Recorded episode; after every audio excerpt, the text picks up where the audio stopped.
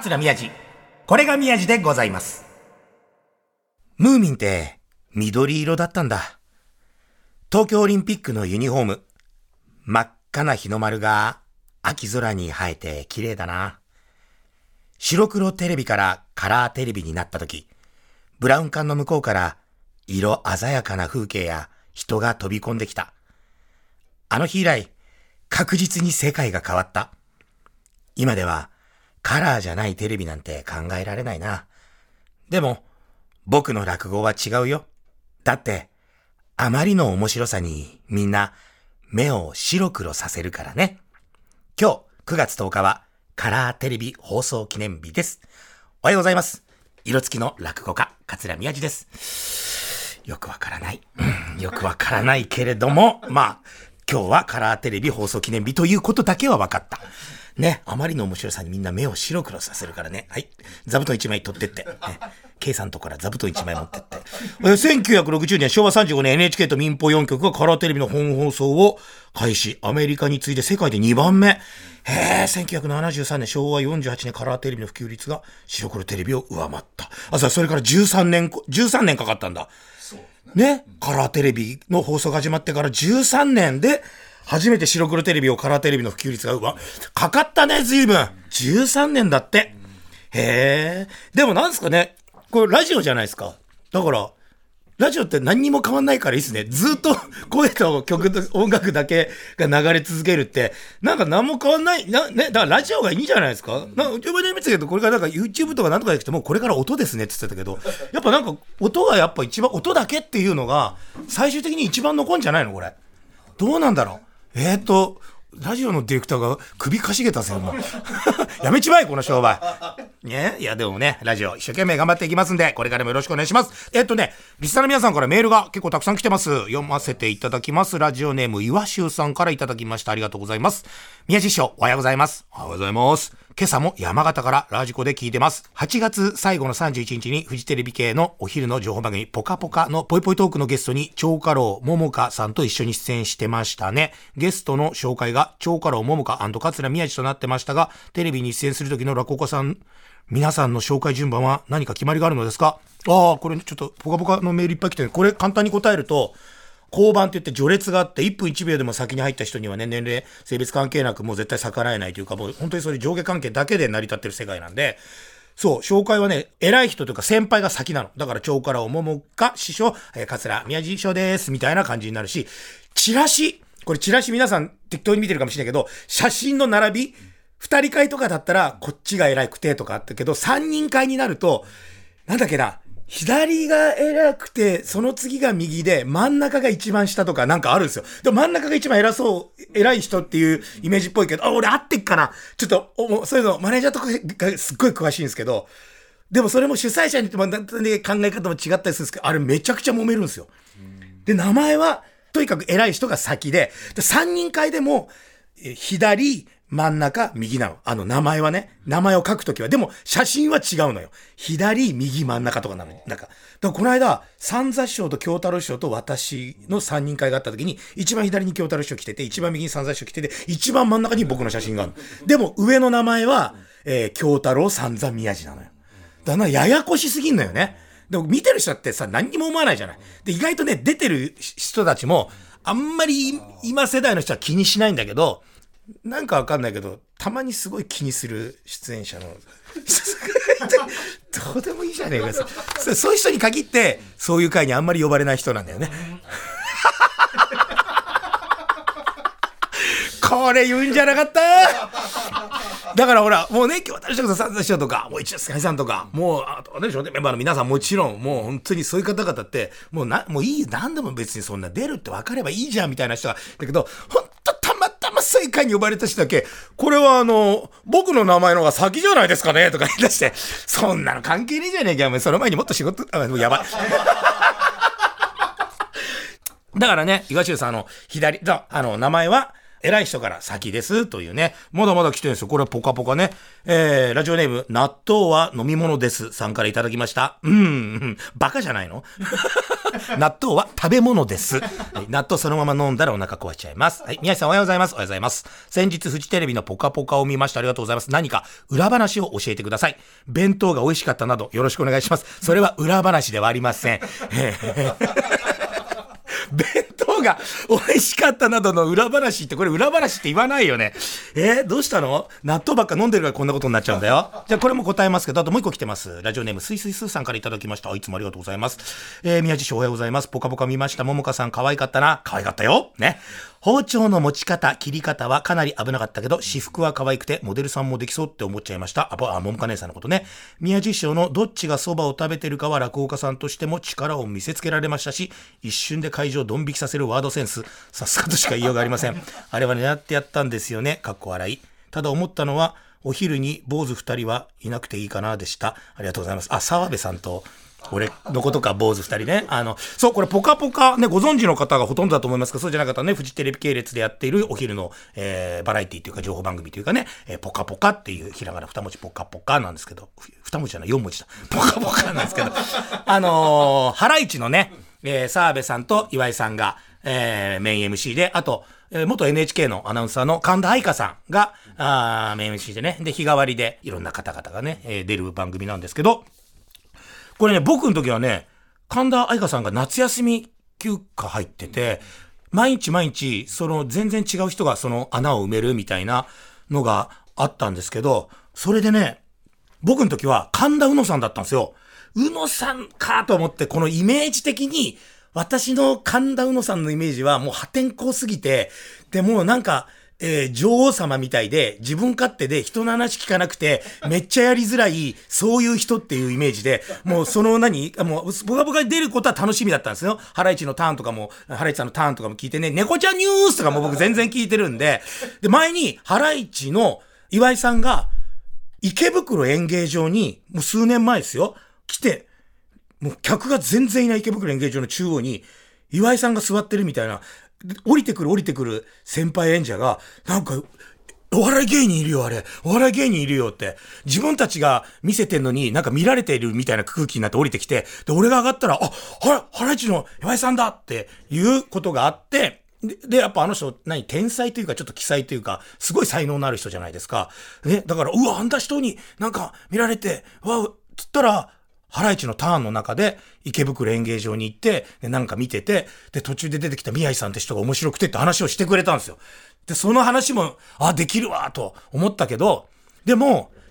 神田うのかと思って。いや、神田愛花さんだったらなんかうまくまとめてくれそうだし、すごくなんか楽しく、ちょっと自分のペースにも持っていけるかなと思ったけど、うのかと思って。これはちょっともうマネージャーにも、マジか今からうのチェンジできねえかなっつって、こっちにキャスティング権ねえけど、こっちにキャスティング権ねえけど、これうのかと思って、で、当日、フジテレビね、あの本社入って、で、いろんな人と挨拶したりとかして、で、桃か姉さんで一緒だから、ちょっと、あの、ハライチさんはもう現場のそのスタジオ横で挨拶するってことにしておいて、なってて、じゃあ、じゃあ、うのさんに挨拶行こうっつって、で、うのさんの楽屋に僕と桃か姉さんで行って、失礼しますっつったら、もううのさんがもうなんかミニスカートにジャージ履いて、なんか頭くるくるこうなんかカーラかかなんかで巻いてて、うのですみたいな、どうもみたいな、こいつかと思いながら。なんかもう、こいつかと思いながら、で、で、始まって、最初こう、わーって出てって、あっつったらもう、あの、観覧の人たちがいいんです応募で。そう、観覧の人たち、若い女性の方がほ、ほぼほぼ、おじさんの子多分一人もいなかったのかな多分全員女性っていうぐらい。でも出てった瞬間に、毎日日替わりでゲストで女優さんとか俳優さんとか、あとアイドルの人とかがいっぱい出るじゃないですか。寄せ芸人、無名の寄せ芸人二人、おじさんとおばさん出てるから、もういきなりなんか、ああ、みたいな感じなんだけど、まあまあ、それでね、わってやって、話進めていこうとしたら、うのさんが、なんかすごくこう、いろいろこう聞いてきてくれたり、喋ってくれたりして、途中とかも、なんか、宮治さんって、これこれこうでこうですよねっていきなり突っ込んできて、ちょっとなんか嫌、っぽいようなこと言うんですよ。いや、そのこと言わないでくださいよって言った途端に、また別の話してたら、子供3人の親で大変ですか？みたいな丸抜があって、僕は×で、とか言ってたら、きっとそうよ。だっていいとこばっかり持ってって、奥さんが全部やってくれちゃってるんでしょ？もう、本当に、みたいな。だからもう、あれなのよ、もう、あの、3人お子さんがいるけど、もう、宮治さんが、なんかもう、長男みたいなので子供4人になっちゃってんのよ。って、本当にその通りだから、嫌なこと言うなと思って。いや、そうなんだけど、いや、そうです、すごいの、占い師でもなれますよ、みたいな話してて、で、その後、なんだかんだわーわー喋ってたら、でもね、きっとそうなんだけど、宮治さんは、あの、お子さんと一緒に遊んだり、すごく優しくて、心優しい素敵な人なのとか、こいついいやつじゃんと思って。で、結局そんなのがずっと続いてたら、うのちゃんとめっちゃ仲良くなって、あの、俺神田愛花じゃなくてよかったって最終的に言っちゃったんだよ。俺これ神田愛花さんに聞かせられない。でも放送中に言ったから、もう、あ神田つながりだけど、俺はうのさんの方が良かったって言って。いやでもそれぐらいなんかすごい、いや、うのさんいいわと思って。逆になんか俺騒ぎすぎて、ハライチさんたち二人が意外と静かになっちゃってね。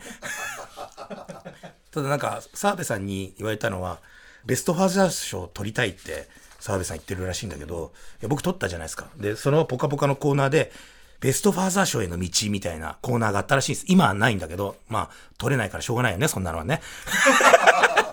で、どうやったら取れるんですかって聞かれたから、あれ、ね、まだ皆さん方わかんないと思うんですけど、あれ、ベストファーザー賞っていうのは、取りたくて取れるとか、なんかあの、どうやったら取れるとかじゃなくて、あの、普通にちゃんとやってれば、気がついたら、取れてるものなんです、ああいうのね。は？何言ってんだ俺？何言ってんだ俺？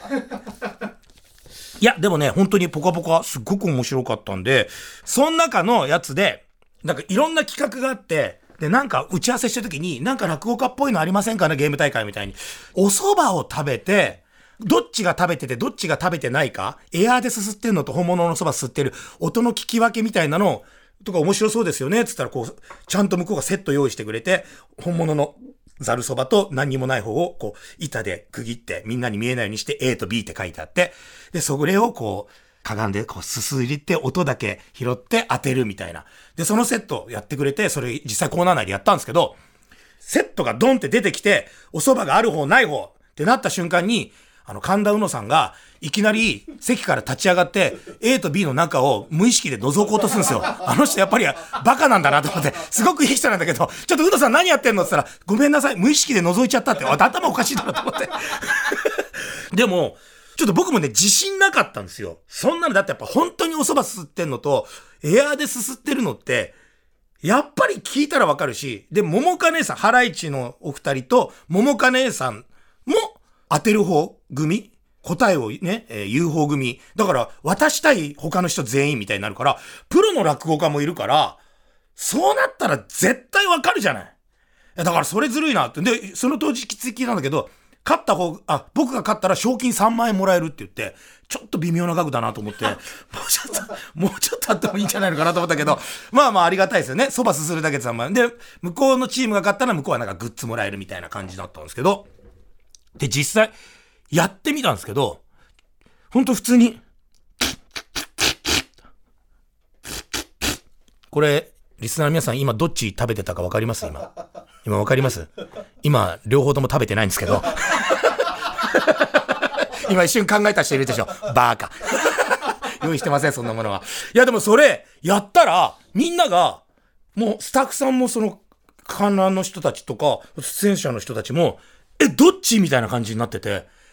えそんなわかんないんだと思って。で、テレビ見てた人たちまたと聞いたら本当わかんなかったっつって、で、結局 A、最初にすすった方が食べてて、で、B の方が食べてない方だったんですけど、で、みんななんだかんだ変な予想して、いや、きっとあの、A の最後食べた後に、ってやったのは、食べてないからわざとああいう演出したんだとか、本当にあの、バカみたいな想像を勝手にしてくれてて、で、結局なんかみんな相談の上 B って言って開けたら A だったから、すごいみたいなことになって、でも後で、こんな絶対やらせだと思って。本当は A って分かってたのに、B ってやった方が、なんか番組的に盛り上がるからだと思って、席について CM 中に桃花姉ちゃんとか、ハライチの澤部さんとかに、絶対分かってたでしょあれって言ったら。本当に分かんなかったっつって。いや、本当に B だと思ってたって言うから、ここで皆さんに伝えたいことは何かっていうと、僕は天才だなっていう、そこだけ、そこだけはあの、みんなにちょっと知っといてもらいたいなっていうのがすごくあってね。あと、もう一つあの、最後に、肉を切って 300g 最高級の肉持ってきて、包丁で切って 300g ぴったりだと、その塊全部持って帰れて、で、なんかニアピン賞ぐらいだとその切った分が持って帰れるのか、なんかそういう高級お肉切り対決みたいな、なんか毎日やってる企画があってね、あれ何が盛り上がるのかわかんないなって毎回見てんだけど。でも俺あれがやりたかったの。ぽいぽいトークはね、こういう何々っぽいってので丸抜上げてトークを繰り広げていくっていうのがメインのコーナーなんだけど、それ以外に自分が一番になるランキングを答えるみたいなね、これこれこれこれこういうのは人は誰でしょうかって言ってアンケートを一般の方々にとって、えー、1位、2位、3位、4位、5位を決めるっていうのと、あとは肉を切って 300g にするっていう、この最後の2つは、2人がゲストに出てる時は、どっちかがどっちかをやるみたいな。だ僕は肉の切り分けがやりたかったの。なぜかっていうと僕は肉屋のせがれだから。ね。子供の頃から肉屋のせがれだからこれはもうできると思った。で、あと、自分が一番ランキングの方に関して言うと、まあ、ここだけの話、その番組内で、日本テレビさんのその国民的人気番組、笑点っていう名前を基本は出さない、使わない、桃金さんと一緒だし、笑点でとかいう話をしないから、笑点メンバーの中で、何々何々何とかだったら、自分がその5位以内に入る自信はあるけど、当たり前だけど人数がいる。その、大まか、何？そのもっと大きいパイの中で、何々っぽい何々さんはみたいな、誰でしょう？みたいになったら、ポットでだから、そう、5位にも入らないから、恥ずかしいじゃない。自分で1番目指して5位に入んないんだよ。だから俺嫌です。桃花姉さんにして、女性落語家として、何々何々は、誰、誰でしょうかだったら、絶対5位以内に入るじゃん。でもあの人それ拒否したみたいで、私は絶対入らないから、入るに決まってんじゃん、そんな。他に誰がいいんだよと思って。他に有名だから2王ぐらいしかいないよ、そんな一般の人がわかる。2王か桃かぐらいしかいない。他に先輩女性芸人たくさんいるけど、そんなんですぐ名前なんか出てこないよ。でもなんか向こうも断る、俺も断る。で、なんか向こうの人困っちゃって。最終的になんか宮地さん、うちのマネージャーにももう向こうも困ってんでなんか決めてくださいよみたいな逆切れされて。わかりましたつって。で、最終的に、俺は、営業が得意そうな落語家 で、これだったらと思ったら僕、見事2位になって、まあ1位太平賞なんですけど、いや、よかったと思って、でも、肉切るって言った桃花姉さんが、これね、もう見られないんだろうな、多分今、OD とかでもう見られないんだろうな。わかんないけど、なんかで見られるんだったら見てください。あの人、本当に料理したことないから、あの、肉の塊を切るときに包丁ですごい包丁なんですよ。普通、左手で、食材を持って、右手で包丁を持って、動かないようにして切るじゃないですか。あの人すごく不安定な高いテーブルの上に、丸いテーブルの上に肉を置いてあるのに、包丁を両の手で持って、あの何？ケーキ入刀みたいな感じで持って、それを肉の上乗けてギコギコやりだしたらもう、下の台も揺れるし、切れるわけないし、あの人やべえなと思って。あんな料理的な人います？多分ね、お米こぐ、あ、お米こぐじゃねえ。お米を研ぐって言ったら、洗剤入れるぐらいのレベルだと思うよ、あの人。まあ、そんなポカポカ、楽しかったです。ちょっとあの、ポカポカね、なんかまたね、出たいなと思ってます。で、ここでね、一曲なんですけど、今回、うのさん、がね、あの、MC でいてくれて、でもその時も言ったんです。うのさんもう小さい頃から見てるんですよ。ナースのお仕事とか好きで、もう水木有沙さんね、主役でしたけど、水木有沙さんがなんかよりね、うのさんのが大好きなんですよって僕放送中も言ったんですけど、まああれはちょっと言い過ぎなんですけどね。まあ、どっちかって言ったらやっぱ水木有沙さん。いや、そんなことはない。ということでね、あの、僕はお会いしたことありませんけど、ね、それでうのさんにもお会いしたんで、え今日ちょっとここで一曲お聴きください。え水木有沙姉さんで、伝説の少女。水木有沙姉さんで伝説の少女。いいですね、水木有沙さんね。伝説の少女、あみたいなね。あ、あ、うわ、あ、あ、あ、あ、つってね。いや、同い年なんですよ、同い年。で、僕品川区なんですけど、その、高校の時に、うち男子校だったんですけど、目黒の、水木有沙が、何々線に朝必ず乗ってんだよ、みたいな噂があって、みんなで何日間もその電車に乗ったんだけど、一度も会えなかった。デマもいいとこだ、あれ。俺、自転車通勤なのに、あ、通勤じゃない、自転車で学校行ってたのに、わざわざ俺、なんか電車乗ったりしてたんですよ、一週間くらい。桂宮治。これが宮治でございます。これが宮地の宣伝マン。さあ今日は元プロ野球選手古田敦也さんの CM でおなじみハウスドゥの福井さんがお越しです。おはようございます。おはようございます。よろしくお願いいたします。あら福井さんはじめまして、はいめましてちょっとイケメンですね。あ、いえいえ、そんなことないと思う。元高校球児っぽいようなスポーツマン的な、なんかやってました？高校球児でした。おすげえ！俺すげえ見る目ある！この話今から2時間ぐらいやりましょうか。あ、本当ですか？ありがとうございます。さあでもね福井さん、はい。なんで本日はお越しですか？はい、えー私たちハウスドゥは全国で不動産サービスを展開している会社で、はい。今回はハウスリースバックという商品を積極的にお勧めしに来ました。なるほどそろそろ就活を始めたいっていう方に耳寄りな情報ってことですねはい、相続対策や資産整理をしたい。年金だけでは老後が不安という方にご紹介したいサービスです。うんハウスリースバックは家を売ってそのまま住み続けられるサービスですなるほど後継ぎがいない、えー相続人のトラブルを避けたいといった理由で自宅を売ってしまいたいけど自宅を売ると引っ越しの負担もあるし引っ越し先も見つからないというケースありますよね。そこでこのハウスリースバックをおすすめしてるんですね。はい売った後もそのまま住めるので片付けや家探し住所変更等の手続きもいりません。えー、でもなんでそのままずっと住んでられるんですか？はい、ハウスリースバックは弊社にご自宅を売却して代金を受け取りいただくと同時に賃貸契約を結びます。うん。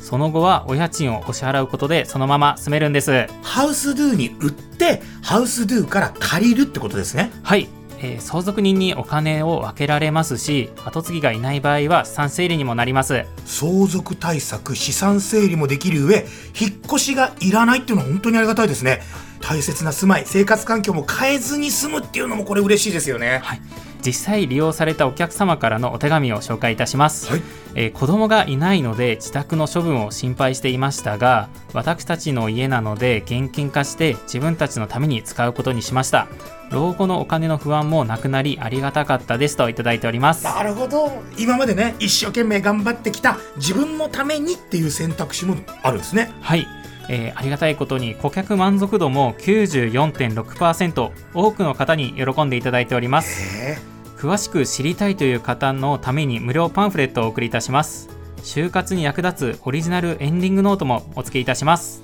これね僕何度か見させていただいたんです。このエンディングノート。これ売ってるやつでしょって思うぐらい中すごいですよね。ありがとうございます。ぜひご活用ください。相談査定も無料です。なお物件によりお取り扱いできないケースもございます。利用できるか気になる方は一度お問い合わせください無料パンフレットのお申し込みお問い合わせは通話料無料の0120-350-340 24時間受付中ですはい。ハウスリースバックのお問い合わせ、無料パンフレットのお申し込みは、通話料無料、0120-350-340、0120-350-340までどうぞ。これが宮地でございますを聞いたとお伝えください。福井さん、今日はありがとうございました。ありがとうございましたちょっと、ここでもう一個、普通歌ね、えー読みます。ラジオネーム、食いしん坊の飼い主さんからいただきました。ありがとうございます。宮地師匠、ラジコで毎週、ラジオを聞いています。そうだよね。ラジコで毎週テレビ見られないもんね。立川小春寺師匠の会や春風亭一之輔師匠の会を聞いていて、話し家さんの人となりに惹かれて落語も聞くようになりました。うわ、これありがたい。ありがとうございます。先日 NHK の日本の和芸で宮地師匠のお師匠様、桂新地師匠のチリとてチンを聞いて本当に楽しく、また新地師匠がとても楽しくてファンになりました。ぜひ、これ宮地で指定共演を見てみたいです。うん。え聞いてみたいですだね、これはね。うん、なんだか面白そうなことになりそうです。よろしくお願いします。えーダメ出しばっかりですいませんでした。ということでね、そう、うちの師匠、俺全然知らなかったんですけど、日本の和芸で、うちの師匠、あれ多分初めてなのかな？わかんないけど、うん。見てたら、うちの師匠言ってたんだけど、あの、30分弱ぐらい多分放送枠あるんですね。切り取ってチンの尺がすっごい短くて、ずっと漫談喋ってて。で、結果、それでも足りない時用の終わった後にインタビューを受けるっていう、もっと、もっとちゃんとした中で、ひどいと思っていや、俺はちょっと、もう、しかもあの、出だし、やっぱ自分の師匠のことだからわかるんですけど、結構緊張してると分かっちゃった。血の師匠めっちゃ緊張してんなと思って。いやー、あれは、俺もドキドキ、俺て、普通師匠が弟子のやつを見ながら、なんか、手に汗にきながら、ね、こう大丈夫かうちの弟子はみたいな、なんかあるかもしれないじゃないですか。逆だったからね。うちの師匠大丈夫かなめっちゃ緊張してんな、つって。